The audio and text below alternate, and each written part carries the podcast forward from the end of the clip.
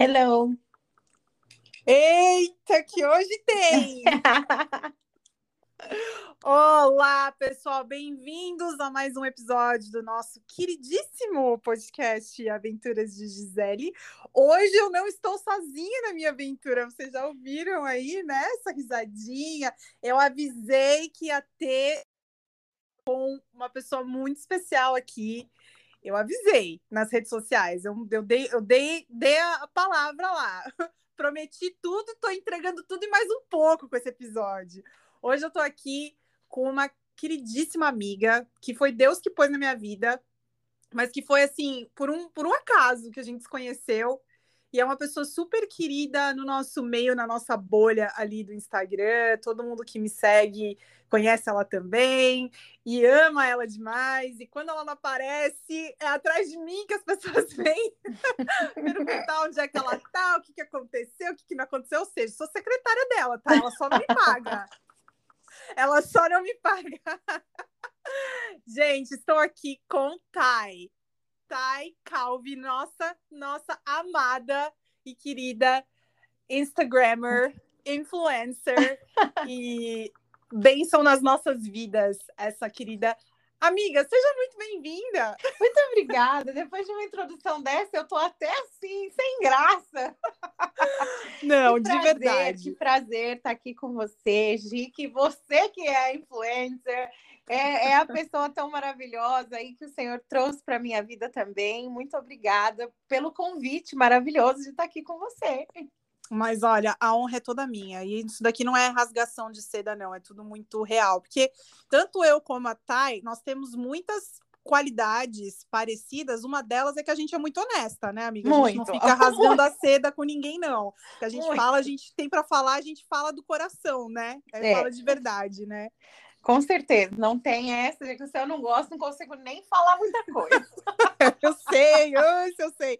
Olha, só para deixar as pessoas, eu tenho uma coisa, eu tenho escutado muito podcast assim nesses últimos tempos, e eu sempre fico chateada quando o, o host, né, a pessoa que está ali, é, não explica muito bem, não, não, não, não sabe, não dá muito assim o o panorama de como é, como é que é aquela relação e o porquê que aquela pessoa tá ali. Então, assim, eu vou explicar muito brevemente para as pessoas que não acompanham o Instagram, caíram, caíram aqui sem querer, entenderem de onde que surgiu nossa amizade. Sim, claro, há por anos, favor. Há anos atrás, tá? Acho que foi em 2017, se Acho. Foi, 2017. Uhum. É, de 2017 para 2018, tanto a Thay quanto eu, a gente estava num ritmo de vida bem parecido. Aliás, muitas coisas das nossas vidas são parecidas. E, e aí, é, nesse ritmo de vida que a gente estava parecido, a gente estava muito focada em melhorar nossa saúde, a gente estava num programa de é, reeducação alimentar. Uhum. E a gente se encontrou na internet, a gente se conheceu na internet através de uma outra pessoa é, que é, tinha um grupo de várias, várias, acho que eram todas mulheres até, que estavam ali para aprender essa reeducação alimentar, que tem a ver com a low carb, eu já falei aqui outras vezes, né? Uhum. É, que foi o, o que mudou muito a minha vida, e mudou a minha vida não só no sentido de dieta e de alimentação e comida e tal, mas também porque trouxe para minha vida pessoas muito especiais como a Thay. Então a gente se conheceu nesse nessa pegada aí que a gente teve de reeducação alimentar, emagrecimento e tal. Outra coincidência interessante assim é que é, a Thay, assim como eu, é brasileira e mora aqui nos Estados Unidos também. Então a gente se identificou bastante porque a gente vive uma experiência parecida como imigrantes, né, como uhum. estrangeiras, apesar da história da Thay não ser tão parecida com a minha, ela veio para cá bem mais nova do que eu, mas a gente tem uma experiência parecida nesse sentido também, né? Então a Thay, ela mora infelizmente, infelizmente, ela mora longe de mim, mas é, como Deus foi muito muito bom, a gente teve a oportunidade de se conhecer pessoalmente, de se encontrar, Sim. e foi muito maravilhoso porque a gente conseguiu materializar todo o nosso sentimento, toda aquela amizade que já existia dentro da, da vida digital e virtual, a gente materializou. Então, eu já apertei essas bochechas já! Eu já vi esse já nariz muito. perfeito. esse nariz que foi desenhado por Deus, então, tudo, que, tudo que sobrou de material que era para fazer o nariz da Thay, Deus pegou lá do pote da, do, de argila dela e botou na minha cara. Foi isso que aconteceu. Meu Deus, Gisele! É, mas é verdade. É o nariz mais perfeito do mundo. Eu falo, meu Deus do céu, como pode? É uma coisa. Para quem tem problema com o nariz, você vai me entender, vai sabe o que eu tô falando. Ai, meu Deus. E foi muito gostoso, né? E aí, várias outras coisas que a gente foi, lógico, com o passar do tempo, conversando, se conhecendo. E a gente também descobriu que a gente partilha da mesma fé. E Uhum. de um jeito ainda mais, assim, Bem peculiar. Exato, assim, porque é uma. Eu não sei nem como explicar, tá? Eu acho que. Eu acho Olha, que você até eu pode já vou, eu vou te falar eu. assim, ó, que eu já defino da seguinte forma: não sou evangélica. Eu sou cristã. Eu acredito em Cristo e na Bíblia. E eu sou intragável para o sistema falido. Ai, eu amo quando ela chama de sistema falido, até me arrepia. Porque a gente tem também, então, é, aí assim, são, são coisas tão interessantes, né, Thay? Porque a minha experiência de igreja e, enfim, é diferente da sua. Você teve um, um- você teve um processo de conversão já mais velha. Eu nasci Uhum. na igreja, então assim, até dentro disso a gente tem as nossas diferenças de história de vida, mas é muito maravilhoso ver como mesmo assim a gente chegou num ponto da nossa vida em função das experiências que a gente passou, tanto boas quanto ruins, Uhum, que a gente tem uma visão de cristianismo muito parecida, assim. uhum. Então eu, eu, eu falei, falo isso para Thay, a Thay é uma pessoa que tem o dom da palavra, que ministra muito através da vida dela, das experiências dela. Eu tinha uma época quando o Instagram estava super bombado, que foi nessa época mesmo, 2017, 2018, Uhum. que a Thay às vezes pegava e falava: ah, vou aqui contar uma história para vocês da Bíblia. E ela começava a contar. Eu não consegui. Gente, eu, eu sou uma pessoa que eu não, não paro para escutar qualquer pessoa falando de Bíblia e falando de Deus. E eu ficava esperando, eu falava, Thay, conta mais, conta mais. Porque é muito legal, assim, a visão, a visão que ela tem de Jesus, e que eu acho que também tem muito a ver com a forma como eu acredito que ele, que ele seja, sabe?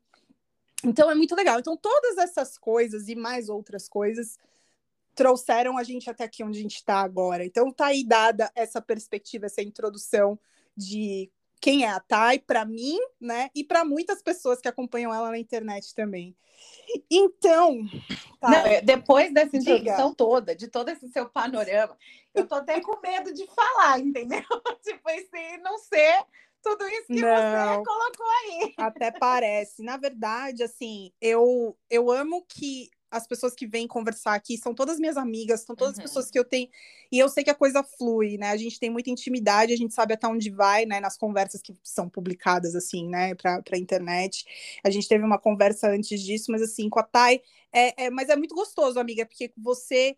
é, as coisas simples se tornam muito complexas com você, porque elas têm que ser. E as coisas complexas você tra traduz de uma forma muito simples de entender. Então é muito gostoso conversar com você, porque é- faz sentido, sabe? E não é porque a gente é, concorda na maioria das coisas, né? Como, como todo mundo, com certeza vai ter coisas que a gente vai descobrir uma da outra nos, nos, nos, no decorrer dos anos da nossa amizade. Você fala, ah, acho que isso não concordo.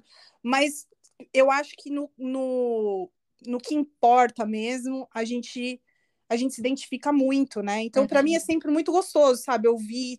Porque tem hora, Thay, na- tem momentos falando até de, de, de religião e falando de. Aí falando de religião mesmo, tá? Não tô falando do, do, do nosso amor Sim. por Jesus. Da religiosidade, né? Vamos Santo, chamar da relo- da de- religiosidade.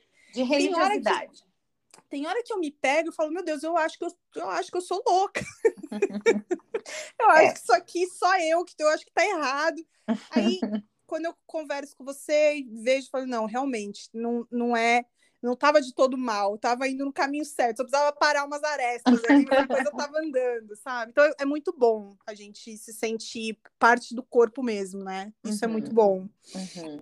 E aí, para dar um, um primeiro, assim, para a gente começar a entrar na água, vamos molhar o pezinho na água aqui do que a gente quer conversar hoje, é, para fechar toda essa explicação de coisas que eu e a Thay compartilha, que a Thay e eu, né, compartilhamos de, de experiências e coisas que a gente teve em comum, nesses últimos anos, uma das coisas que nós também acabamos passando é que traz essa proximidade, assim, em função do, do que isso representa na vida, do peso que isso tem na vida, foi o fato de que nós duas somos pessoas que passamos por um divórcio, né? Uhum. Então, eu passei por um divórcio há uns anos atrás e a Thay também passou por um divórcio é, um pouco depois.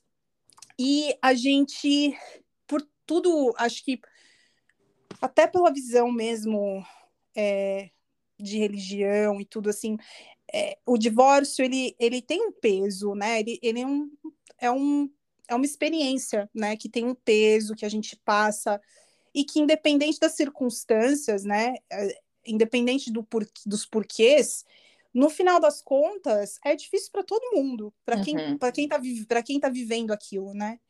E aí quando isso aconteceu e a gente conversou, bom, primeiro fui eu que fui conversar com a Thay na época que o meu aconteceu a minha no meu caso aconteceu primeiro, e depois aconteceu com ela, e aí a gente conversou e a gente viu como existe oportunidade de aproximação de Deus de, e de e de milagre mesmo dentro desse tufão que é uhum. passar por um divórcio, passar por uma coisa séria assim. E, e aí eu fui caminhando, caminhando, e fui tropeçando, tropeçando. E uma vez eu liguei para Thay e falei: Thay, eu preciso de ajuda. Eu tava mal, mal, mal. E ela passando pelo processo dela e ela me abriu os olhos. Ela falou: Gisele, você precisa encarar a tua dor. Você precisa olhar para sua dor, encarar a sua dor de frente. E foi a partir daquele dia que entrou uma palavra na minha vida que nunca teve tanto significado quanto tem hoje, que é a cura. E é disso que a gente vai falar, né, Thay? Yes. e que coisa mais doida. É, dentro da, da nossa fé, né, Thay? Aí eu, uhum. eu vou, uhum. vou começar a promover essa discussão, mas eu quero muito ouvir é, não, não promova muito, porque eu posso realmente, eu quero deixar isso claro, que assim, é, eu, é, eu, agradeço a Gisele por todas as palavras que ela está dizendo, mas é, os conceitos que eu falo provavelmente vão de encontro com aquilo que você tem ouvido ao longo da vida, né? Então, às vezes, de primeiro, você pode levar um choque ao ouvir. E tá tudo bem, né? É, tudo que a gente o que eu for te falar não é uma verdade absoluta, mas é o meu ponto de vista nisso daqui, é o ponto de vista que nós temos vivido e é aquele negócio, a gente é, só pode dizer, falar da cura quando a gente passa pela dor, né? Então, para eu te dizer que eu vivi uma cura, eu tenho que ter doído em algum lugar, né? Então, assim, eu acredito que realmente, se você, se eu te disser algo aqui, eu falar alguma coisa e, e você for reativa aí dentro de você de alguma forma, eu quero só te falar uma coisa: permaneça na dor, permaneça aonde eu te incomodei. Permaneça ouvindo aonde incomodou dizer para você alguma coisa que você vai contra. Permaneça aí, porque a cura tá quando a gente permanece na dor. É, e foi isso que você me falou e foi um tapa na minha cara aquele dia, mas foi tão necessário, uhum. porque aquilo desencadeou em mim é, foi, foi o que eu precisava mesmo para conseguir superar, né? E não, e não é. A gente está falando dessa coisa do divórcio, que aí não é só isso. São coisas que às vezes, uhum. vou falar por mim, no meu caso, foram problemas que vieram antes disso, foram coisas que eu passei que vieram antes disso. Então, é tantas poeira que eu fui jogando embaixo do tapete para não ter que encarar aquilo, uhum. porque você vai levando, né? Você vai Sim. levando, você, dia após dia, você fala, não, eu dou conta, amanhã vai ser melhor. Você uhum. começa a ignorar, ignorar, ignorar os, os sinais, e, e de repente, quando você vê aquilo tudo se. Até eu acho que se materializa de outras coisas. Então uhum. você começa a se sentir infeliz com várias coisas. Você começa a descontar, sei lá, na comida, no, nas compras. No meu caso é isso, comida yeah. e, e, compra. Para outras pessoas é bebida, para outras pessoas é sexo, para outras pessoas é, uhum. é, é, droga. É, cada uhum. um sabe onde aperta o calo, cada um sabe a válvula de escape que tem, yeah. né? E de repente aquilo vira uma bola de neve, e aí a gente começa a dar nomes para as coisas. Ah, eu tô com crise de ansiedade. Ah, eu tô. Uhum. Você começa a procurar. E que não é. Não é mentira. Yeah. É, é real que essas coisas acontecem. Só que tudo isso ainda é uma maquiagem yeah. que a gente usa para ignorar a dor. Sim. Né? Uhum. E é isso mesmo. E uma coisa que eu quero deixar claro aqui é em nenhum momento eu tenho interesse de promover o divórcio em nenhuma das suas faces, né? Mas é, eu tenho esse posicionamento e sempre tive esse posicionamento. Esse posicionamento não veio com o meu divórcio, mas por compreender verdades dentro da Bíblia, dentro do cristianismo, que não, nós não somos, nós não promovemos o divórcio, porém também não promovemos que você tenha que ficar num relacionamento a todo custo entendeu? Porque todo mundo casa, ninguém, na verdade, ninguém casa pensando no divórcio. Ninguém Nenhuma casa, pessoa normal, né? É, ninguém casa pensando, tipo assim, ah, um dia vai acabar, né? É. Se você é uma pessoa normal, você não pensa assim.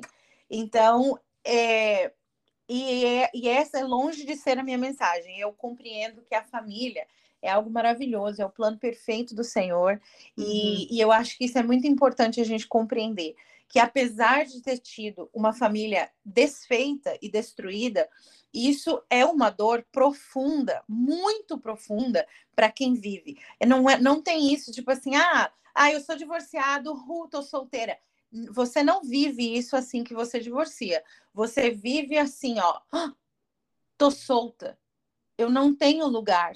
Eu não uhum, pertenço a uhum. lugar algum. E isso é uma dor muito profunda que muitas vezes é ignorada, independente do motivo que você saiu desse casamento, eu quero te informar, você não é a vítima. E isso é dolorido entender que você não é a vítima, não importa o porquê você saiu desse casamento, porque ninguém te obrigou a casar com essa pessoa. Eu tô falando de casamento, que nós estamos falando aqui de divórcio, mas estou falando de um relacionamento em si. Uhum. Ninguém te obrigou, te amarrou e disse você vai casar com esse ser humano. E aí depois você, ai, mas eu não sabia que ele era assim, assado gato. Você fez essa escolha. Uhum. Você entrou nesse casamento, arque aí com tudo. Entendeu? Agora assim... que você decidiu sair, Exato. saia e arca com essa consequência. Exato. Entendeu? Porque a, é o que eu falo: permanecer num relacionamento ruim dói. Sair de um relacionamento ruim dói. dói. Escolha a sua dor. Exatamente. E a hora que você escolher a sua dor, permaneça na dor, porque é permanecendo na dor que você se cura. E o que, que eu quero dizer com isso? Porque eu compreendo assim, era isso que eu, era esse o raciocínio que eu estava falando que eu compreendo que a família é algo maravilhoso, é o plano perfeito de Deus. E olha, é bom que você tenha família, é maravilhoso compartilhar a vida com alguém. Desde que você compreenda que você não está num relacionamento por uma dependência emocional, por um. enfim, disso tudo. Entenda que amor nós temos e a gente escolhe com quem dividir. Se você não tiver esse amor, você não tem para dividir. Exato. Então, você precisa compreender que amor você tem. Tá em você, você tem. E você escolhe com quem você vai dividir isso, de que você vai viver isso, né? É. E, Thay, eu queria aproveitar o gancho antes que a gente entre mais ainda nessa discussão, de falar uma coisa que a gente conversou uhum. é, entre nós duas, né, na, nas nossas conversas particulares que a gente tem, que foi uma, que é uma coisa que eu quero que as pessoas entendam. É, vindo de duas mulheres cristãs, eu, eu quero que as pessoas entendam isso.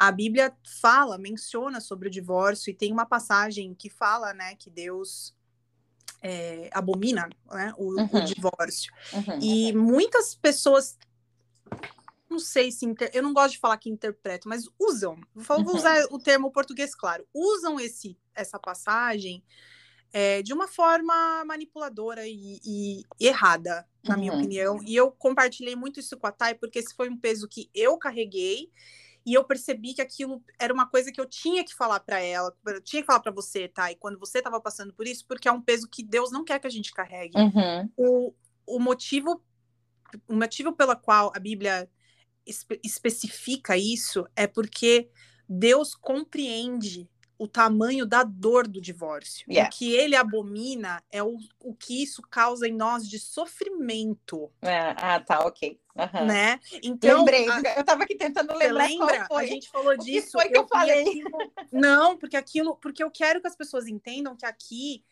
é, não é um espaço que eu quero que ninguém se sinta condenado e nem que, que, que pensem que existe uma vou usar esse termo também, uma libertinagem de que a gente concorda com tudo e que tudo tem que ser assim mesmo, uhum. porque não é. Não, não é. é. Não eu é. sou uma pessoa posicionada e as pessoas que eu convivo, que estão no meu meio, também são pessoas posicionadas. Então, uhum. não é isso. Não é que a gente, exatamente, que a gente te, esteja querendo fazer uma apologia, mas a gente entende que hoje, passando pela.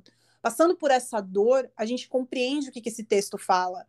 Porque Deus abomina tudo que causa sofrimento nos seus filhos. Uhum, uhum. E o divórcio é uma dor, é um é um é um abismo yeah. muito profundo. Então é é óbvio que assim, não é o nosso caso ainda, talvez um dia nós não temos filhos, mas para as pessoas que têm filho, elas compreendem o que é esse amor, elas têm uma amostra uhum. do que, que é esse amor de pai para filho que Deus tem para com a gente.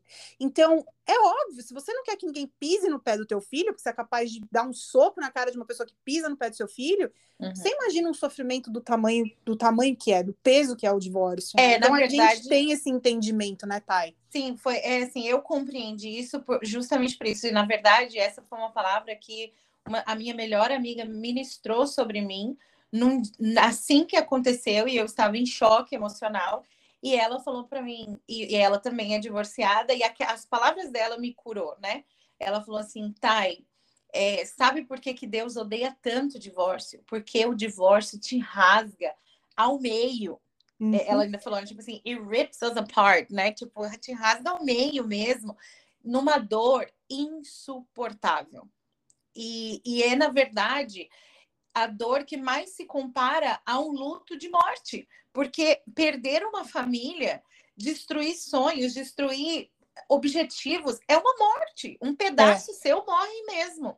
É e você, luto. após viver isso, você nunca mais é a mesma pessoa. É um divórcio te muda para sempre.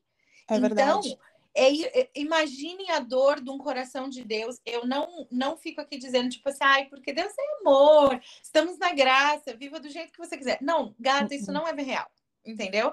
Você, ele é amor, mas ele é um Deus também, que existe a justiça, que existe o amor, que diz que existe um temor, que existe tudo. E nesse lugar de pai, de Deus, de ver você, filha, filho, do, dolorido, sendo rasgado ao meio. Eu até postei uma música esses dias que eu amo, que é do Ministério Zoe, que ela fala justamente isso: que você me cercou como um leão, é, me, me despedaçou, com fúria me despedaçou, e os meus ossos moídos, largados. É, então eu entendi que isso também é amor.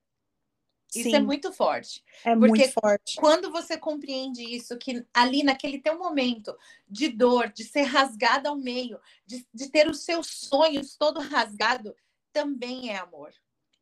Porque eu entendo dessa forma que o fim do meu casamento também foi amor que o fim daquela família também foi amor, apesar de tão dolorido, apesar Sim. de tão machucado, de tão... E, e, um, e um pai ver um filho passar por isso e rips him apart too. É, tipo, é, ele, ele, ele né? passa por esse sofrimento junto com a gente. Dói também, né? Então, é. assim, eu me vi nesse lugar de que eu entendi por que, que Deus odeia tanto divórcio. Porque é horrível é terrível, é abominável mesmo ver alguém que você ama passar por tamanha dor. É, eu acho isso assim de uma de uma de uma força é, de libertação mesmo, a gente lembrar que é disso que se trata, yeah. né? Então, isso é uma coisa que, assim, isso independente das circunstâncias, né? Isso daí é um fato, é um hum. fato que Deus sofre junto com a gente e que Ele não quer que a gente sofra. Então, por isso. Então, para quem for mencionar essa, enfim, quem estiver pensando nessa passagem, nesse, lembre que é, é, é isso, a real, a real é essa, né? Yeah. E aí, tá, e quando você fala, fique na sua dor, o uhum. que que o que, que você quer dizer? Assim, o que, que é você? É você ficar na fossa? Permanecer é você, tipo, na dor? Às vezes é você é. ficar em é você ficar em posição fetal, deitado na cama, ouvindo ouvindo música sertaneja. o que, que é? O que Olha, que é eu vou te falar, as músicas sertanejas brasileiras, eu não, não escutava muita música brasileira e ultimamente eu ouvi algumas elas, na verdade, me fazem mais rir do que chorar, porque eu falo, meu Deus, que vida desgraçada dessa pessoa. É verdade. Mas, quando eu digo assim, permaneça na tua dor, é, o que eu quero dizer é assim, olhe para essa dor. Porque tudo que a gente ignora, cresce. Entende? E um dia isso vai te assombrar em algum lugar na sua vida, quando não é resolvido em você.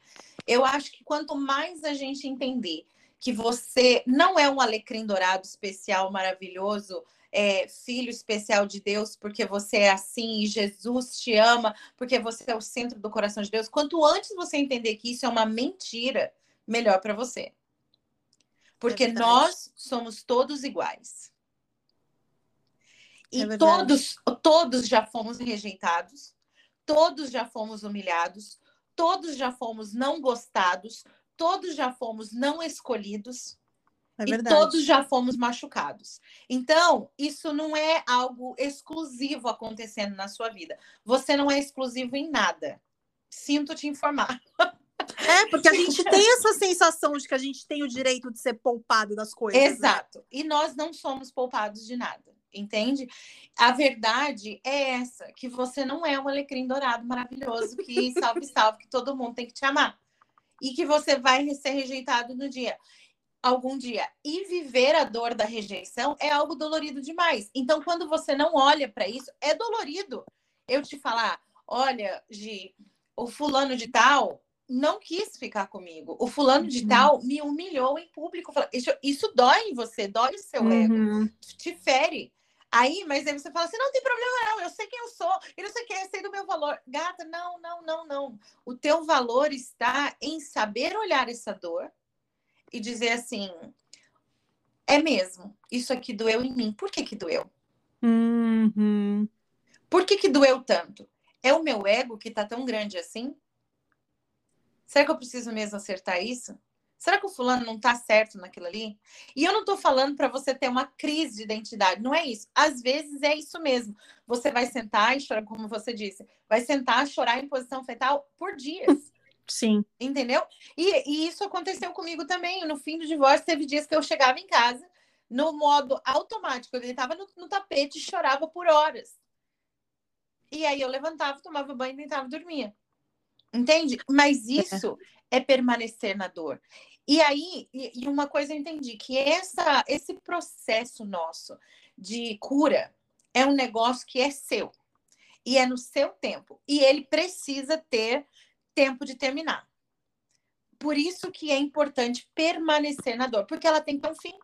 Não é para você ficar assim, ai, porque tadinha de mim, ah, nossa, porque há um mês atrás eu me divorciei, porque há três meses atrás eu me divorciei, porque seis meses atrás. Não sofra a sua dor, sinta a sua dor, chore essa dor, fale dessa dor com pessoas que podem te compreender e te ajudar. E aprenda, seja inteligente e faça os movimentos certos para te erguer, porque esse processo de reerguer é só seu.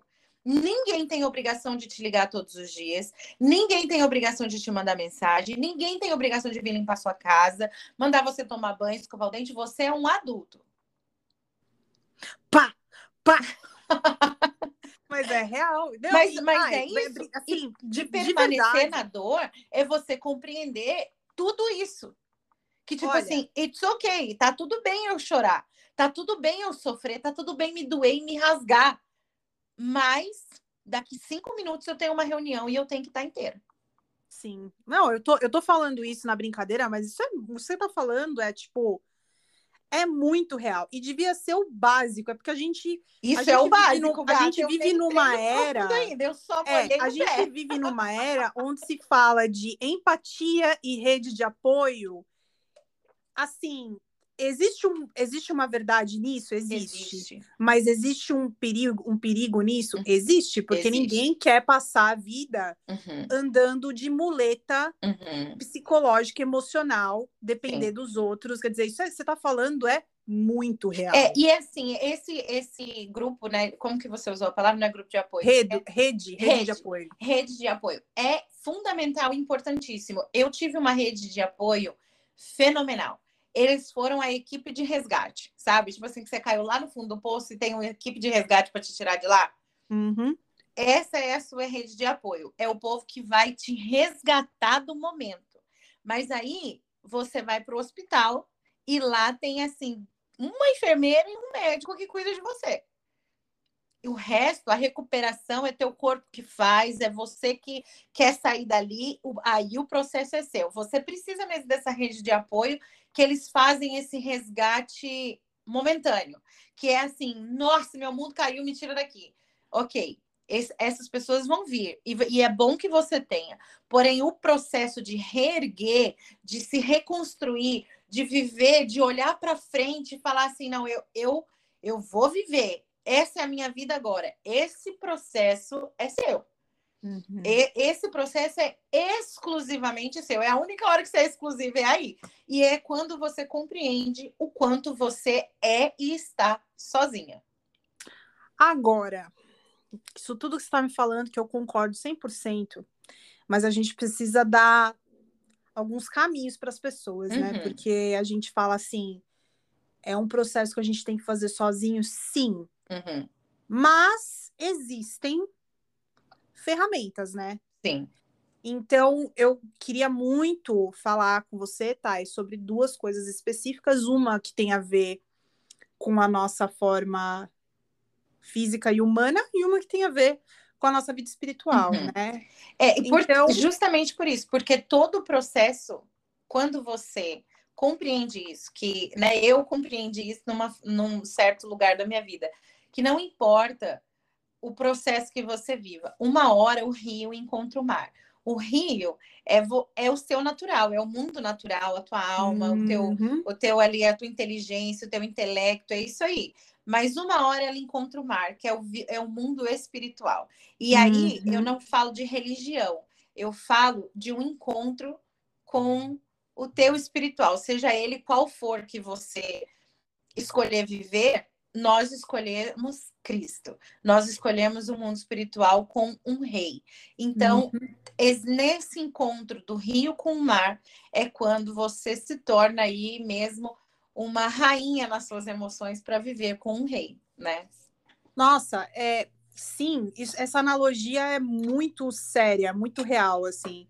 É, para mim, eu, eu sei que eu cheguei num ponto da minha vida, antes mesmo de passar pelo meu divórcio, em função das coisas que eu estava vivendo, eu cheguei num ponto que eu olhava para minha vida e falei, eu sei que eu tô me sentindo igual uma panela de, uma panela de pressão ligada num fogo alto, eu sei que eu Uhum. vou explodir. Eu, Uhum. eu, eu, eu, isso tudo muito antes do meu processo acontecer, mas eu Sim. tinha essa consciência. Eu falei, eu vou explodir, Uhum. eu vou explodir. Eu, e eu falava isso para mim mesma: eu vou explodir, eu vou explodir, eu preciso fazer alguma coisa. E tinha a ver com um monte de coisa, né? Então foi um processo. Hoje, deixa eu começou- só dar uma concluída, que eu não sei se eu respondi exatamente a pergunta que você fez do que é permanecer na dor. Eu- é, é importante que você compreenda que o permanecer na dor não é você virar uma pessoa depressiva que chora por tudo, mas é você olhar a sua dor, reconhecer, dar nome ao que você está sentindo e superar. É isso que é permanecer na dor.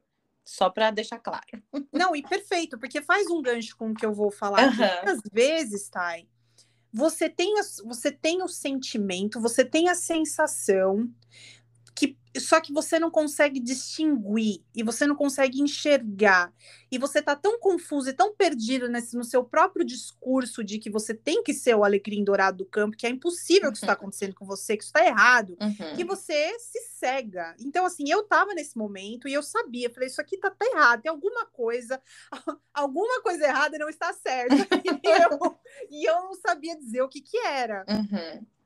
E aí, eu me olhei no espelho olhei para mim mesma e falei, Gisele, você precisa de ajuda.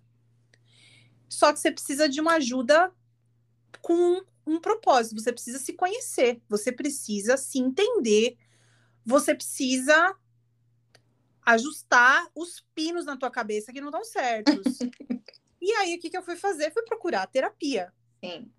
Então, assim, a primeira parte que eu queria conversar com você, discutir com você sobre, é sobre terapia, o papel da terapia nesse processo, uhum. porque para mim o valor da terapia tá em você se conhecer. Então Sim. hoje eu tenho muito mais capacidade, eu já faço terapia há quatro anos e meio. Uhum. Eu tenho muito mais capacidade de passar por uma situação e entender uma coisa que me engatilha. Conseguir, eu consigo hoje é, dividir os meus sentimentos. Assim, é, é, eu consigo eu consigo identificar os meus sentimentos. Se eu estou com raiva, se eu estou triste, se eu estou frustrada, se eu estou desapontada, eu... coisas que antes não tinha, era tudo assim, eu tô nervosa, era tudo, era tudo assim, no, uhum. no máximo Sim. do, nossa, né, e, e cuspindo marimbondo, toda aquela coisa. E hoje não, hoje eu consigo olhar para uma situação e falar, espera, vamos uhum. ver. E aí, é, nunca é um trabalho que você vai concluir, porque a gente vai mudando, lá, lá, lá, lá mas foi super necessário para mim, para eu ter as ferramentas para eu conseguir passar pelas minhas dores, pelos meus problemas, entendendo com um propósito. Uhum. Porque quando você fala de não ficar deitado, você vai sofrer, você vai encarar a tua dor, mas você não se tornar uma pessoa depressiva, o que, que, que falta nessa conta? Yeah. Falta o propósito. Qual que é o propósito de você passar por essa uhum. dor? É você superar. Yeah. Né? Então, para você superar, se é uma coisa que você não tem a maturidade, ou você não tem. Na verdade, não é questão de maturidade só. Uhum. Muitas vezes é, mas assim, se você não tem essa noção. É uma questão de estrutura, mesmo, eu acho, né? Sim, então eu acho a terapia uma coisa super válida. É. é. Não, é, eu acho assim, eu sempre digo isso, que todas as pessoas deveriam fazer terapia pelo menos uma vez na vida para uhum. ver o quanto não se conhecem, né? Porque terapia para mim é um negócio maravilhoso. Eu, eu sou super fã da psicologia, eu, nossa, eu tenho. Ai, meu coração até. bate mais forte. É, eu bate até mais forte. Eu sou super fã da psicologia, acho assim é, que Jesus mesmo, ele é a expressão do, do, do, do perfeito psicológico, entendeu? Tipo assim, se você for estudar Jesus, você fala assim, meu cara é maravilhoso, entendeu? E eu quero falar disso numa, numa linguagem fácil, não quero nem ficar usando crentez para que ninguém compreenda, mas eu vou exatamente dizer isso. A terapia, ela faz você enxergar, eu, né, para os crentes que bíblicos, eu vou te falar, faz enxergar quem você é sem Jesus, quem, quem é o teu velho homem. E para você que não é cristão, eu te falo que tipo assim, faz você enxergar a tua sombra né? Então, a, a, uhum. terapia ela faz você enxergar essa sombra que há em você, o ruim que, que há em você, e faz você entender que se também não fosse por essa sombra, por esse ruim, você não estaria onde você está. A sombra, uhum. a nossa sombra, o nosso, o nosso velho homem, muitas vezes nos serve como uma defesa de onde não ir, né? Uhum. E você só compreende isso quando você realmente mergulha num, num, conhecimento próprio. E eu acho que não há nada de errado em você mergulhar nisso. A, o a, a cristianismo, não. A religiosidade, o evangeliquez, essa coisa toda, é, implantou na cabeça das pessoas que, nossa, é, quem faz terapia é louco, isso aqui, isso, é, se você Jesus resolve todos os seus problemas e você não tem que fazer isso. Sim, Jesus é capaz de fazer o que você quiser e precisar que ele faça, ele faz mesmo. Mas ele é tão capaz de tudo que ele capacitou médicos, psicólogos e pessoas para te ajudar. Essa é a capacidade de Jesus. É, tá, acho que muito disso tem a ver com a oportunidade. É, tem pessoas que são tão fechadas para Cristo em função do, do, dos, dos que estão maldizendo o nome dele, uhum. é, que podem encontrar a luz no fim do túnel, que podem encontrar esperança fazendo uma terapia. Então, uhum. Então, assim, é, é uma forma que eu acho que Deus tem de tratar a gente também, porque essa capacitação, eu também acredito, vem dele. Uhum. Né? Então, se prepara, esse entendimento que, que essas pessoas que, que são profissionais estão trabalhando ali. Ah, porque terapia, se for para vou pagar para conversar, eu sento na mesa do bar converso com um amigo. Não, querido, uma, uma terapia é, não. é uma conversa técnica, uhum. é uma conversa normal para nós que somos leigos. Sim. Mas para o profissional que está ali, sério, fazendo o trabalho dele, ele está ali construindo um quebra-cabeça né, uhum. com a tua história para te ajudar, para te entregar essas ferramentas que você precisa. E, é, no nosso caso, aí um parênteses, né? Mais uma coisa que eu e a Thay, que a gente compartilha, nós, né? A gente, a gente tem a mesma profissional que, enfim, cuida da gente e tal. Uhum. E é uma pessoa que faz a gente chegar nas nossas conclusões, então, e não, uhum. e não, uhum. não diverge da nossa fé. Sim. Quando eu fui fazer minha entrevista com a minha psicóloga, eu eu primeira coisa que eu falei para ela, eu falei: "Você acredita em Deus? Porque se você não acreditar em Deus, eu não vou fazer. Uhum. E também não quero que você me argumente contra a minha fé, porque uhum. isso eu também não vou aceitar. Então, assim, para quem é quem, quem não me conhece acha que eu sou muito muito liberal demais com as coisas, mas uhum. na realidade o buraco é mais embaixo. É.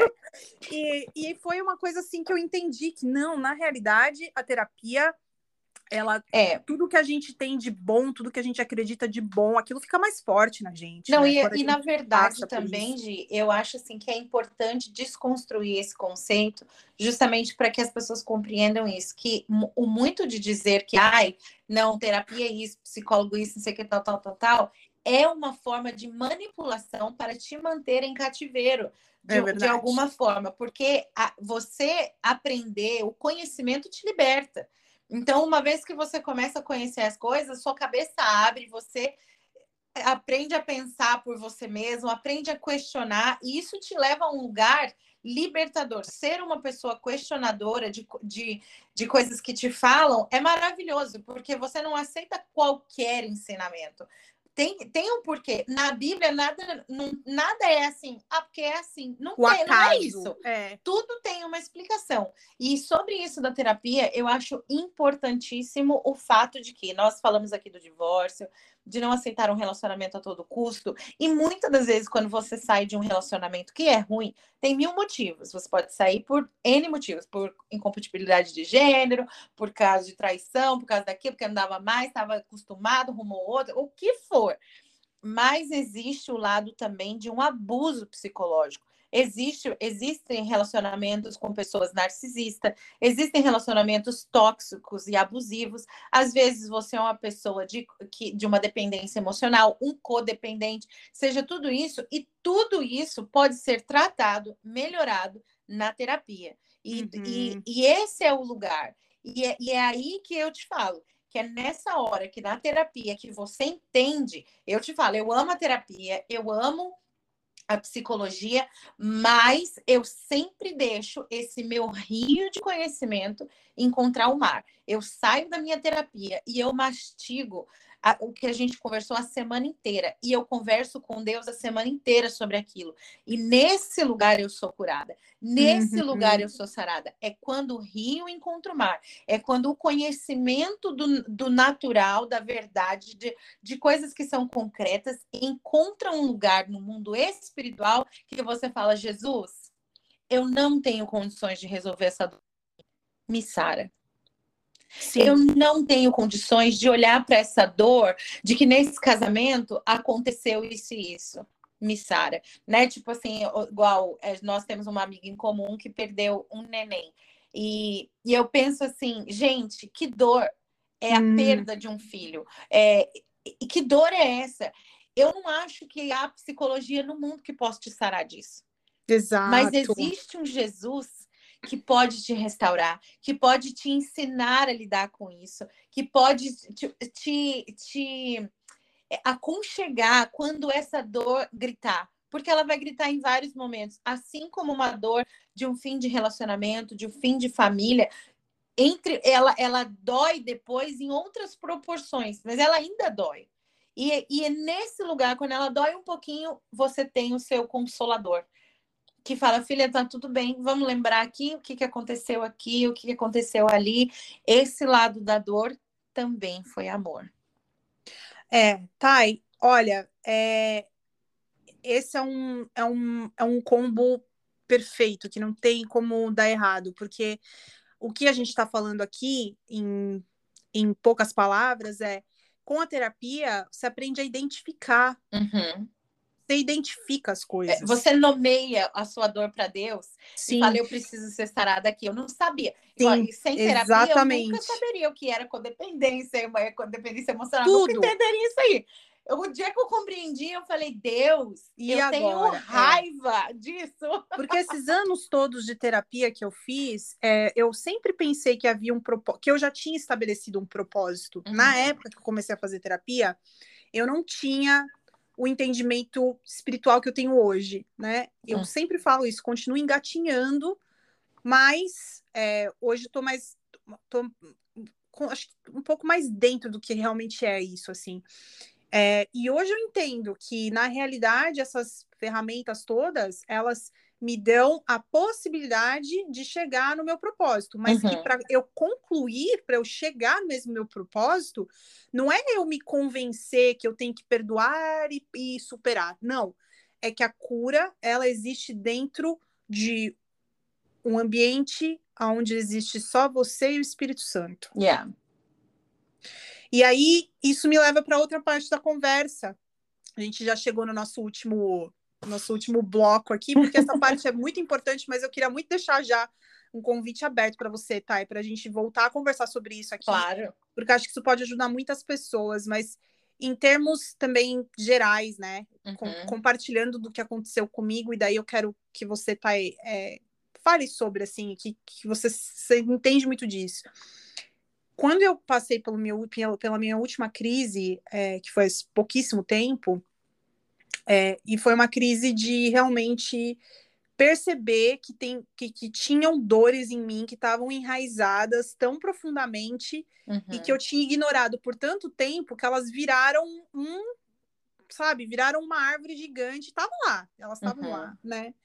E eu, eu cheguei num ponto que falei, Deus, eu já fiz terapia, eu já não sei mais o que fazer, eu não sei uhum. mais o que fazer. E aí eu fiz, eu comecei a olhar para minha estante, tem uma estante de livro aqui na minha frente.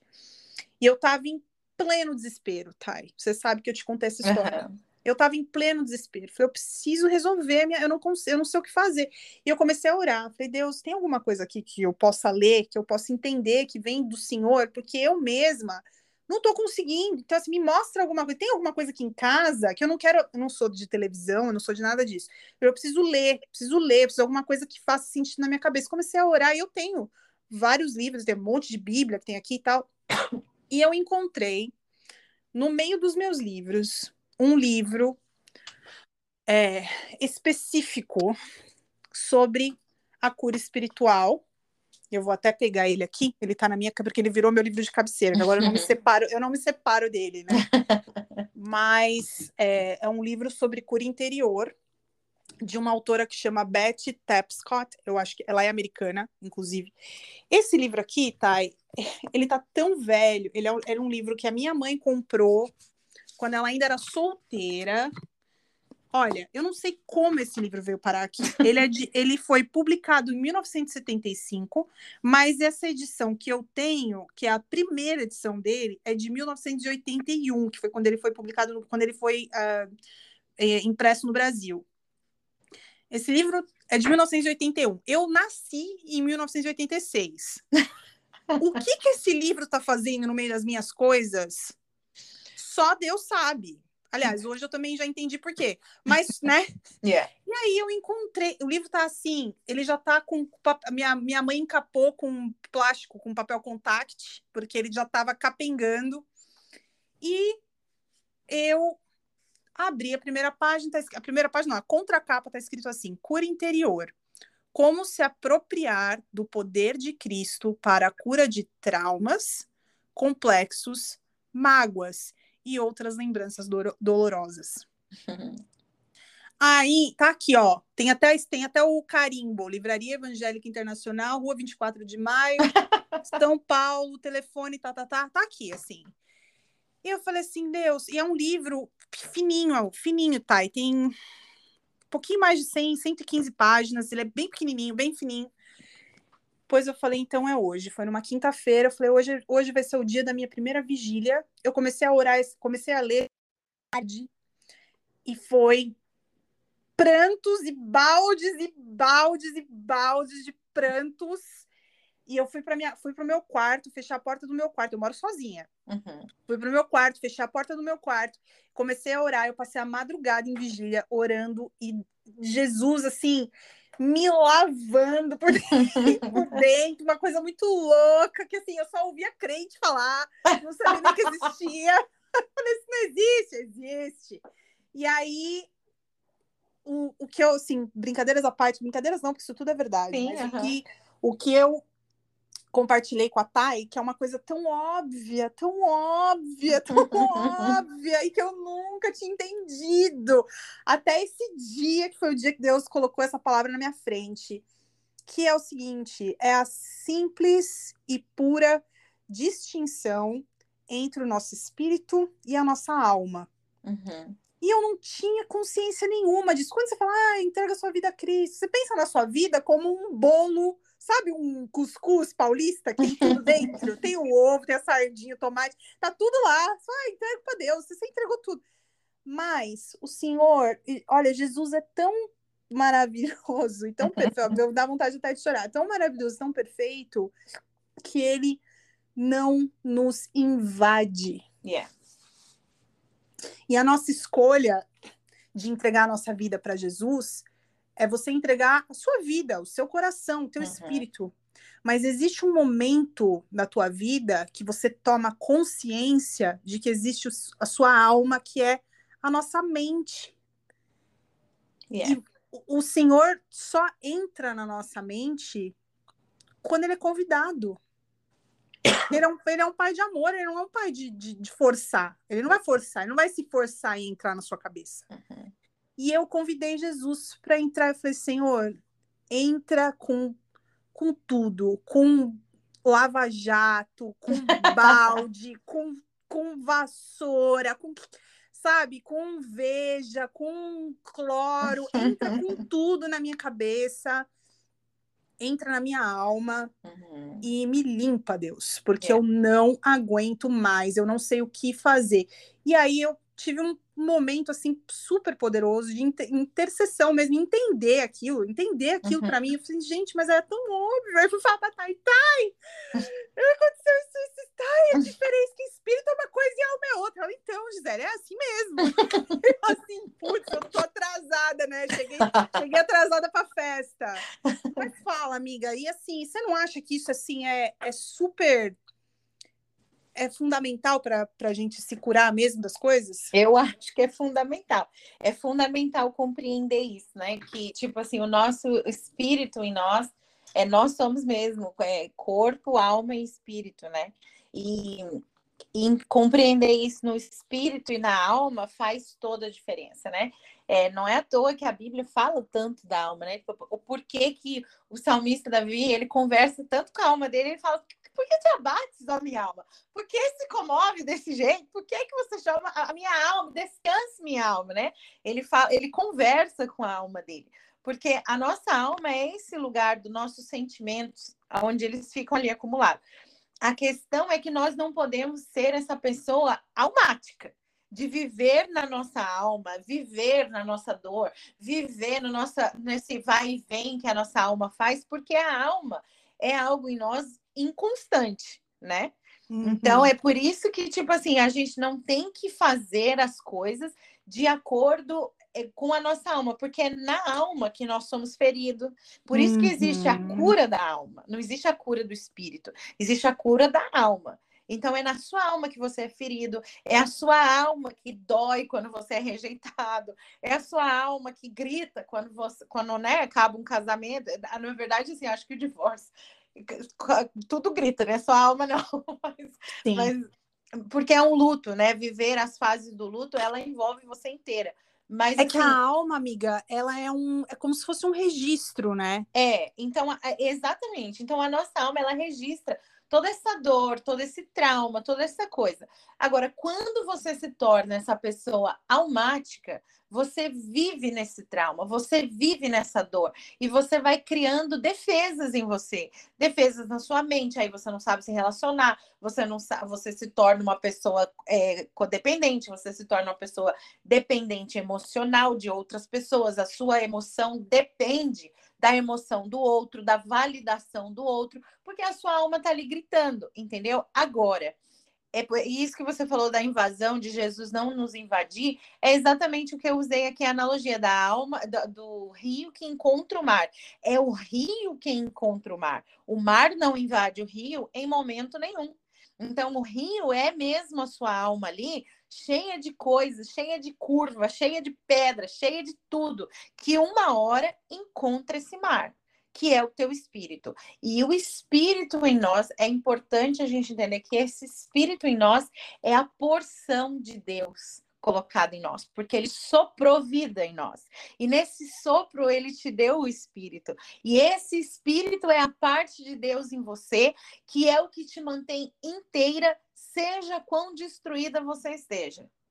É importante você compreender isso, que tem uma parte em você que nada, nenhum trauma, nenhum nada pode destruir. Essa parte é no teu espírito que foi soprado pelo Espírito de Deus. Isso é lindo, isso é inteiro em você. E é isso que faz você se reerguer, que fa... É, voltando lá no primeiro bloco da nossa conversa, que faz você se erguer, faz você enxergar a verdade, faz você ser reconstruída e o seu choro, o seu pranto, muitas vezes se torna um choro de alegria, uma, é um lugar onde você é ministrada para que a sua cura seja completa na sua alma. Então, é um trabalho em conjunto, sim, mas é nessa porção do Espírito que nós somos inteiro. E é nesse lugar, e é só nesse lugar que você consegue ser reconstruído por inteiro. Então, a, a psicologia vai te ajudar, sim, ela vai te dar um rumo, ela vai te dar um autoconhecimento, mas existe um lugar em você que foi te dado para que você tivesse livre acesso ao coração do Pai e fazer essa oração que a Gisele fez e falou: vem aqui, me limpa com tudo que você tem.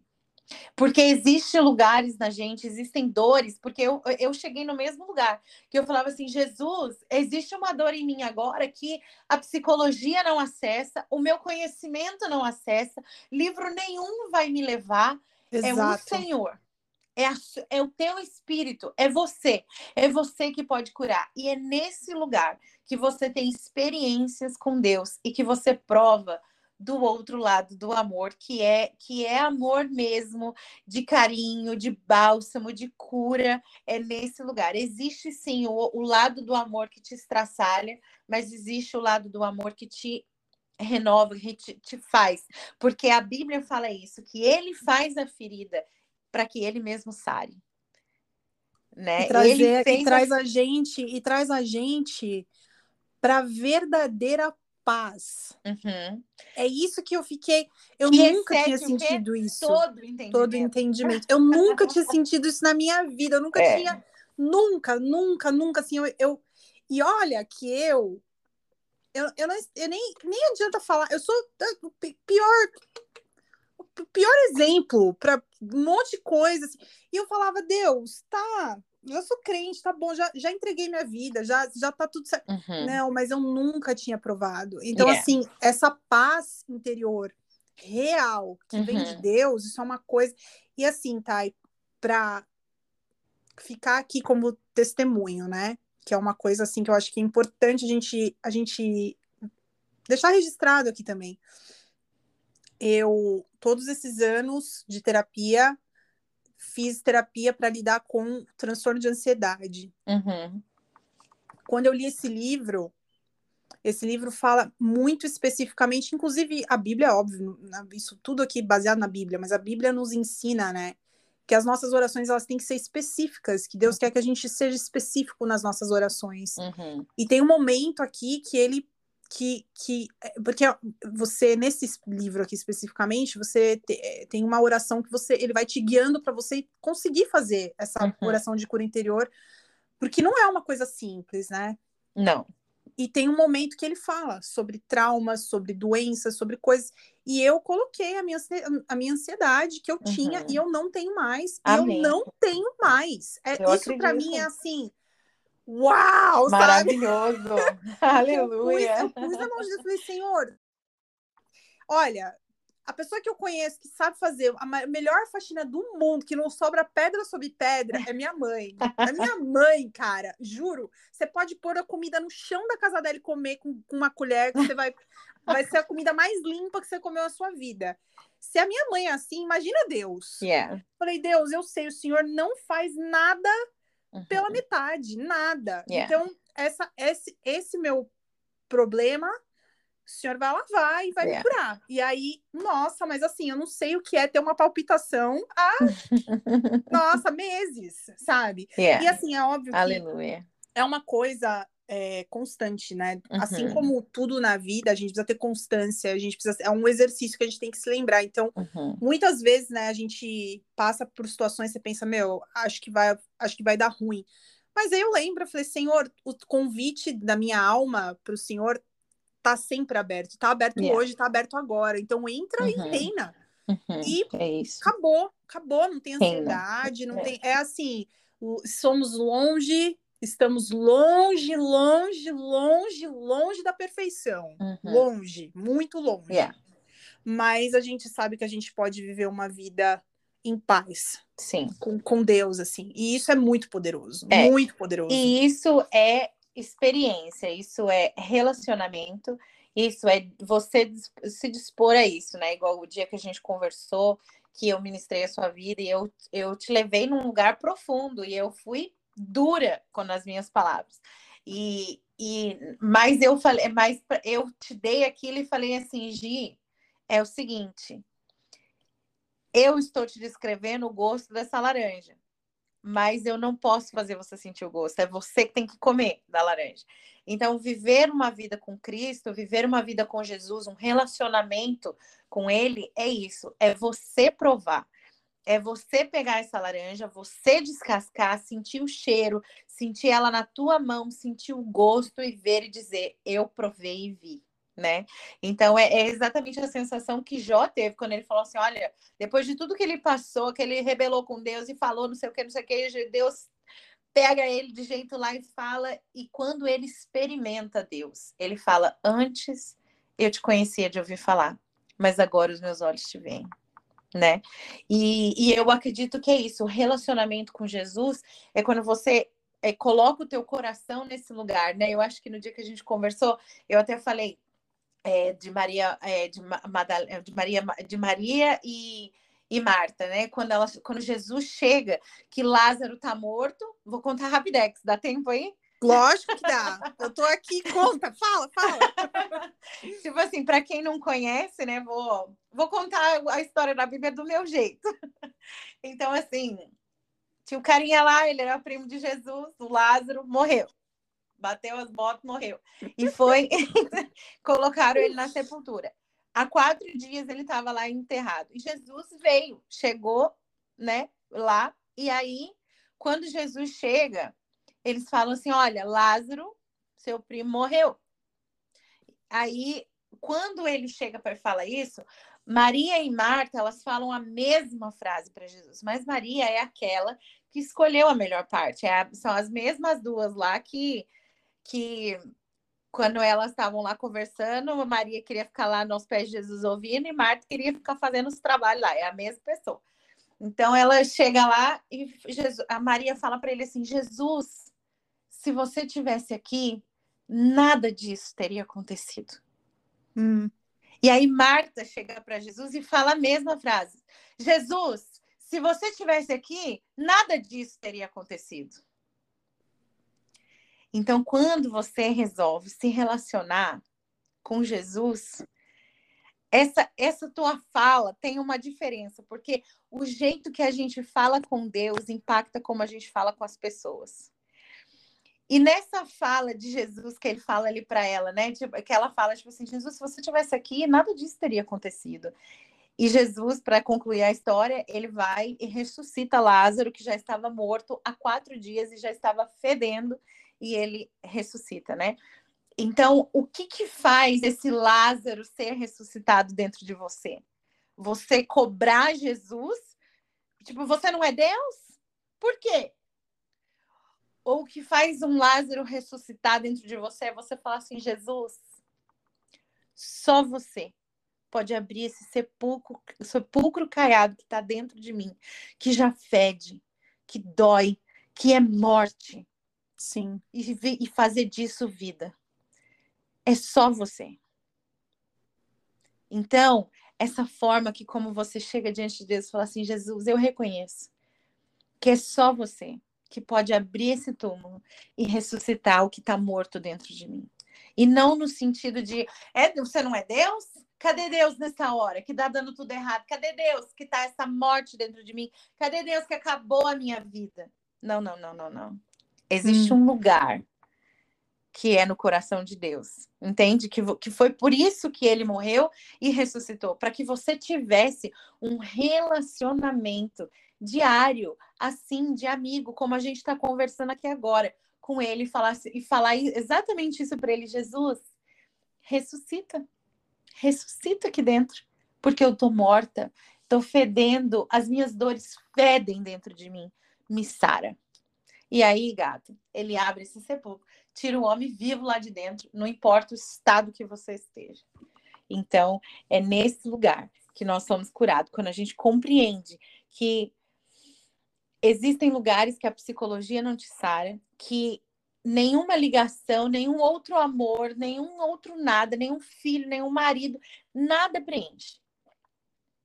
A não ser esse esse mar que quando você mergulha, você é sarado por inteiro, você vive algo que você nunca viveu e essa paz que excede todo o entendimento, ela te inunda e te sara e você é refeito de novo e é feito completo, porque tudo que Deus faz é completo. Ele não faz nada pela metade. Ele não começa um negócio e fala, ah, mudei de ideia, deixa eu trocar aqui. Não. Isso não existe. Isso é um conceito do sistema falido. Mais uma vez, que Jesus muda de ideia. Jesus não muda de ideia. O processo que ele começa na sua vida, o, aquilo que ele começou, ele termina. É aquilo que a gente sempre fala.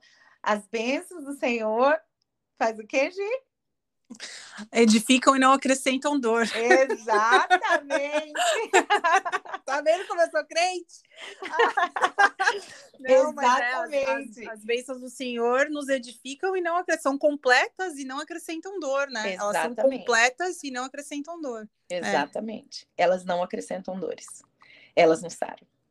Ai, isso que é comunhão, tá vendo? Ó, para mim, essa, essa, esse, esse é o momento. Para mim, o prazer que eu tenho de falar de Jesus com as pessoas tá, tá nisso, assim, de falar sobre a vida real, sobre as nossas experiências, sobre as nossas dores, sobre as nossas alegrias e poder e poder ser poder atribuir tudo isso a Deus, ao Espírito Santo, a Jesus, né? A gente sabe que no final das contas somos privilegiados, né? Que a gente é que tem o privilégio de estar na presença de Deus e a gente é que tem o, o privilégio de servir a Deus e a gente cai, tropeça, às vezes cai de cara no chão, uhum. mas a gente não nega que yes. essa é a nossa verdade, né, amiga? Essa é. E é o seu lugar de ser, de, de edificar, né? Essa é uma outra palavra que pode ficar para um outro, para um outro podcast que eu é, compartilhei é, falar sobre você, edificar né? é uma da coisa edificação tão... da casa que é um versículo que tanto traumatiza mulheres. Nossa, tanto... a gente precisa. Nossa, esse foi o outro. Não, eu, a gente eu pode fechar que... com isso ou não? Não. Olha, eu, eu. Vamos fechar com essa, então. A Vamos. gente pode dar um gostinho e depois entrar profundamente nisso numa próxima, porque, olha, são coisas que a gente tem que. Yeah a gente precisa, nós, pessoas que crescemos dentro de uma leva evangélica, uhum. principalmente nós mulheres, assim, eu vou falar assim, bem de, olha, vai parecer muito, muito, sei lá, assim, não, não é, é muito clichê, mas é realidade. A gente precisa tomar muito cuidado com as, com as sementes que a gente deixou yes. serem plantadas na nossa vida. Porque, True. olha, tem coisas que foram plantadas como sementes para dar frutos e, na verdade, eram verdadeiras ervas daninhas, né? É. E é. E esse versículo tão famoso é uma, é uma dessas, né? Que, que envenenou tantas mulheres num sentido tão errado, né? E é por isso que eu falo do sistema falido, que hoje eu vejo que muitas vezes também é abusivo, né? Nesse sentido. Porque é, e é isso que eu falei quando eu, quando eu ministrei a Gi, é, eu estava falando dessa palavra que foi uma palavra que foi verdade de cura para mim que é, é o versículo que fala: a mulher sábia edifica sua casa. é, que eu, é porque cresceu ouvindo essas coisas no contexto que eu cresci e traumatizou. A mulher sábia edifica sua casa. E a é, tola? E a tola com as próprias mãos a destrói. Exatamente. Eu sou professora, gente, então eu tenho essa dinâmica é. de envolver o aluno. Eu amo. Exatamente. Escola dominical, escola dominical. A escola nada dominical. Nada dominical, é verdade. A nossa escola não é nada dominical, é. tem razão. Então, assim, é, na verdade, esse versículo que para as mulheres, tipo assim, ela, as jovens, elas vão hoje em dia talvez não, mas assim, elas são motivadas, então a mulher sabe, edifica a sua casa. E a tola com a sua própria irmã a destrói, porque não sei o quê, porque você tem que cuidar da tua casa, tem que cuidar do teu marido, tem que cuidar não sei o quê. Seu casamento acabou porque você é uma tola. Exato. A gente entra nessa Meu Deus do céu. Ai, ai. Uh. Ô, tristeza. Querida, você que foi eh, levou essa palavra, eu quero ministrar cura no teu coração dizer, e Amém. dizer para você sobre isso que a, o seu casamento, a sua família, ela não foi destruída porque você é tola. Não é isso. A mulher sábia, ela edifica a sua casa, mas em lugar nenhum ali a Bíblia, ela toda vez que ela fala de casa, que ela fala de templo, ela está falando de nós, de nós mesmos, porque a, a mesma Bíblia que fala isso, que a mulher sábia edifica a tua casa, é a mesma Bíblia que fala que Deus não habita em templos feitos por homens. Então, não abra é... seus ouvidos, abra os seus ouvidos, isso é muito importante. Então, não é a tua casa, lugar onde você mora. O edificar da sua família é uma consequência de você, mulher, ou mulher e homem mesmo. Essa palavra é para os homens também, que fala também que o homem que o homem edifica a tua casa sobre a rocha. Então, não é só a mulher sábia que edifica a tua casa. O homem justo também edifica a tua casa sobre a rocha. Essa palavra é para você, homem, para você, mulher. Não é só para nós, entende? E o edificar a sua casa sobre a rocha e edificar a tua casa significa edificar você na tua vida espiritual, você na tua consciência, na tua... sarar a tua alma. Isso é uma edificação.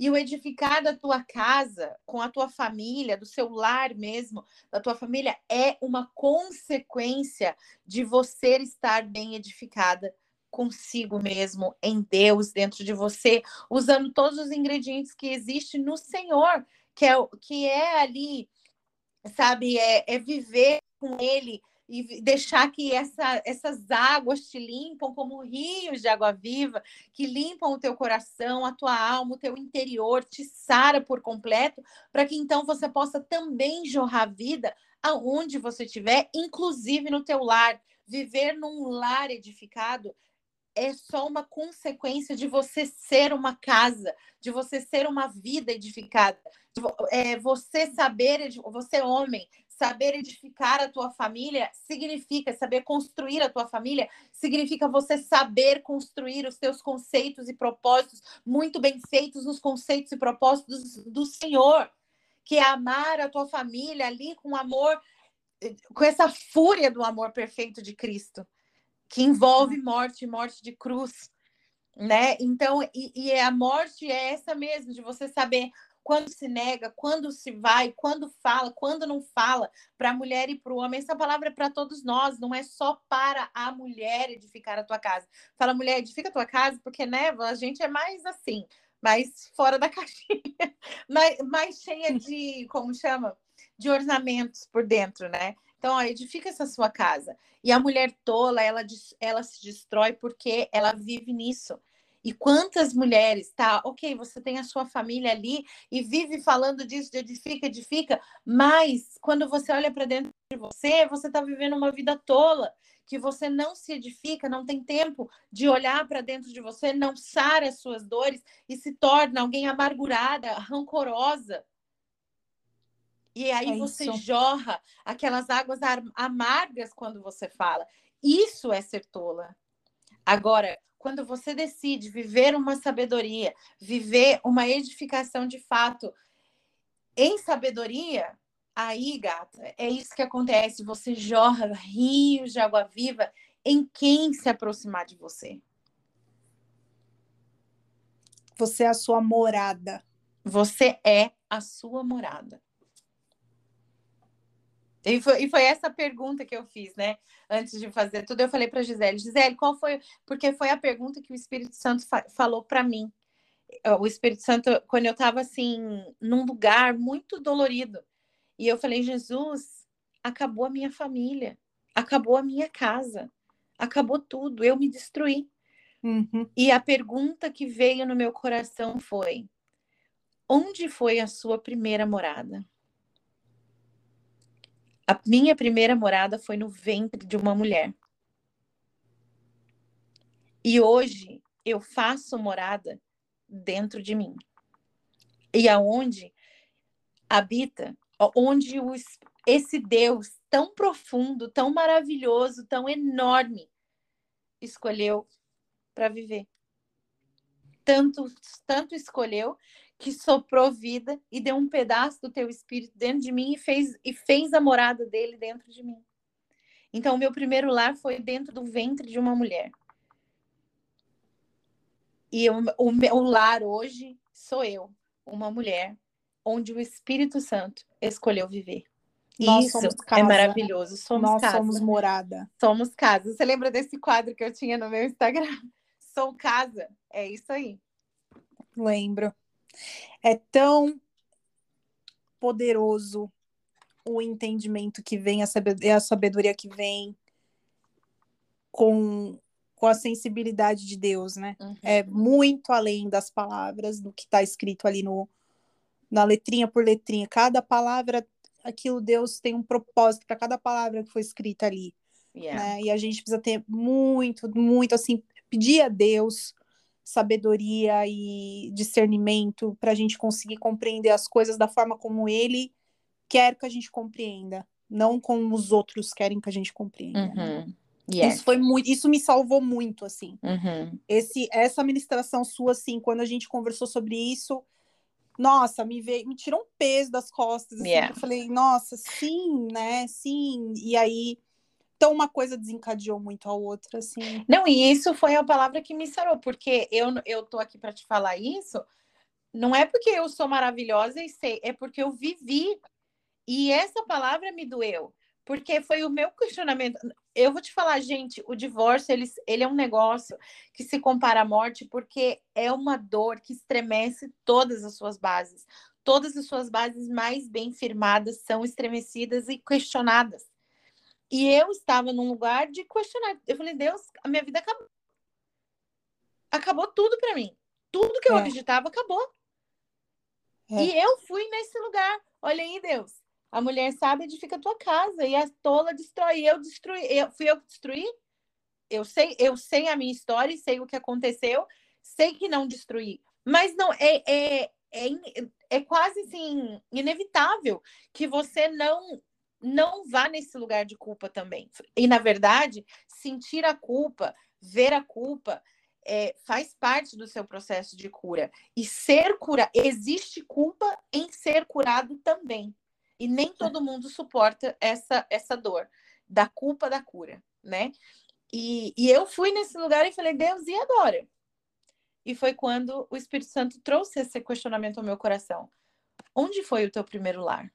E hoje, onde é o seu lar? Eu ainda fiquei pensando assim, ah, eu moro aqui, né, em Boston, tipo, mas, mas assim, é. então eu compreendi que eu era a casa, eu era o lugar a ser edificado e eu não poderia ser destruída. E se eu ficasse naquela dor, naquele lugar de, Sim. ai, eu tô ferida, eu tô isso, eu tô aquilo, eu estaria sendo tola e me destruindo quando o fim, eu repito, quando o fim do meu casamento também foi amor.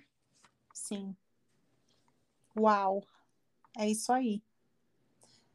Ele é demais. Deus é demais. Nossa. Ai, Thay, eu não tenho palavras para te agradecer. É, eu, eu não tenho nada para te oferecer. Mas, amiga, a gente tem. A gente tem. Eu posso terminar esse podcast fazendo uma oração? Claro que sim. Lógico que sim. Por favor. Porque é essa porção em nós que nós temos a oferecer. E, e é isso que nós vamos oferecer hoje aqui. Essa cura, né? Que nós somos saradas para sarar e nós não somos é, destruídas para é, militar por uma dor. Isso não, a, a nossa bandeira é o dono da cura, né? A nossa bandeira não é nenhuma militância. A minha, a minha pelo menos não é. a minha, a minha militância não é da dor. A minha militância não é daquilo que me feriu, mas o que eu tenho a oferecer é uma bandeira de cura. E essa bandeira de cura é Jesus. E eu queria dizer para você que nos escuta. É, independente da sua fé, independente da sua religião, é, independente de como, de como isso ressoa em você, eu, eu venho falar de um Jesus, de um Jesus que sara, de um Jesus que cura, de um Jesus que nos restaura e refrigera a nossa alma no lugar mais dolorido que você possa viver. E hoje eu queria te falar que você, onde você está, que você me escute e que você seja visitado por esse Espírito Santo. Espírito Santo, vem aqui. Nós clamamos ao Senhor que hoje, cada uma dessa, dessas palavras que nós falamos, ela encontre lugar de cura, de restauração em cada coração que nos escuta. Que essas palavras possam ressoar nesses corações, Senhor. E que o Senhor possa encontrar, que o rio possa encontrar o mar diante dessas pessoas.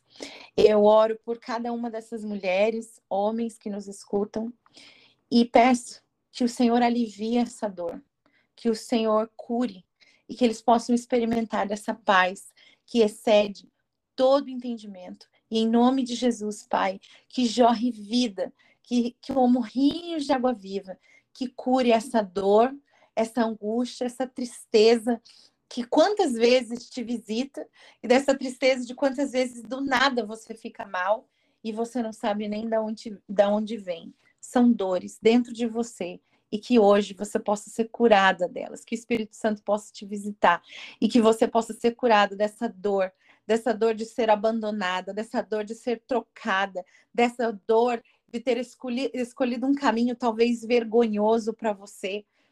Eu te digo que existe um Jesus que te ama do jeito que você é, mas ele se recusa te deixar da mesma forma e que você viva uma transformação e que de hoje em diante nunca mais a sua vida espiritual seja a mesma, que ele te encontre por onde você for, em nome de Jesus. Amém. Amém. Amém. Que benção. Muito obrigada, amiga. Muito, muito, muito obrigada por ter feito isso acontecer, porque foi muito especial. Eu espero que essa mensagem chegue no máximo de pessoas possível que, que precisam escutar. Amém. Porque é, é pela. É, é por Deus mesmo, pelo nome de Deus mesmo, pela honra, pela glória de Deus mesmo. Porque por nós, nada. Nada. por ele, por ele tudo. Né? Não somos alegrinho dourado do campo. Não somos. Muito longe disso. Thay, onde as pessoas te encontram nessa internet de meu Deus? Olha, eu que agradeço você, Gi, por esse convite. Você sabe que eu sou fã dos, de podcast, eu sempre tive desejo de fazer um, e quando você disse que ia fazer, eu fiquei tão feliz por você. Acho que é a sua cara mesmo, e que você, assim, ó, irrompa em sucesso Obrigada, nesse seu podcast, amiga. sabe? Obrigada. De verdade, muito obrigada pelo convite. E vocês podem me encontrar mesmo no Instagram, O meu, o meu arroba é Tayane Calvi. É, escreve tudo normal, não tem Y, não tem H, não tem nada. É eu vou Tayane, deixar na descrição não é Tatiane. Do... Não, eu vou deixar o episódio direitinho para as pessoas te encontrarem, mas é isso aí. E é isso, acho que é por aí que você me encontra, e lá, às vezes, eu nem sempre eu tenho muito tempo, mas apareço no Stories, às vezes coloco lá algumas palavras também, né? Eu acho que eu sou muito espontânea. Veio no meu coração, eu abro e falo. É muito então, maravilhoso. É, é. então, estamos por ali. E é isso. Bom, muito obrigada a todo mundo que ouviu. Espero que vocês tenham uma semana, um resto de semana, né? Super abençoado. E a gente se vê logo, logo. Eu tô nas redes logo. aí também, tá tudo na descrição do episódio. Vocês encontram a gente lá: Instagram, Twitter, TikTok, enfim. Tô, estamos aí, só não, só não estamos no Serasa. De resto. Ainda um beijo, bem, ainda bem, amém. um beijo, amiga. Um beijo, muito obrigada. Tchau. Tchau.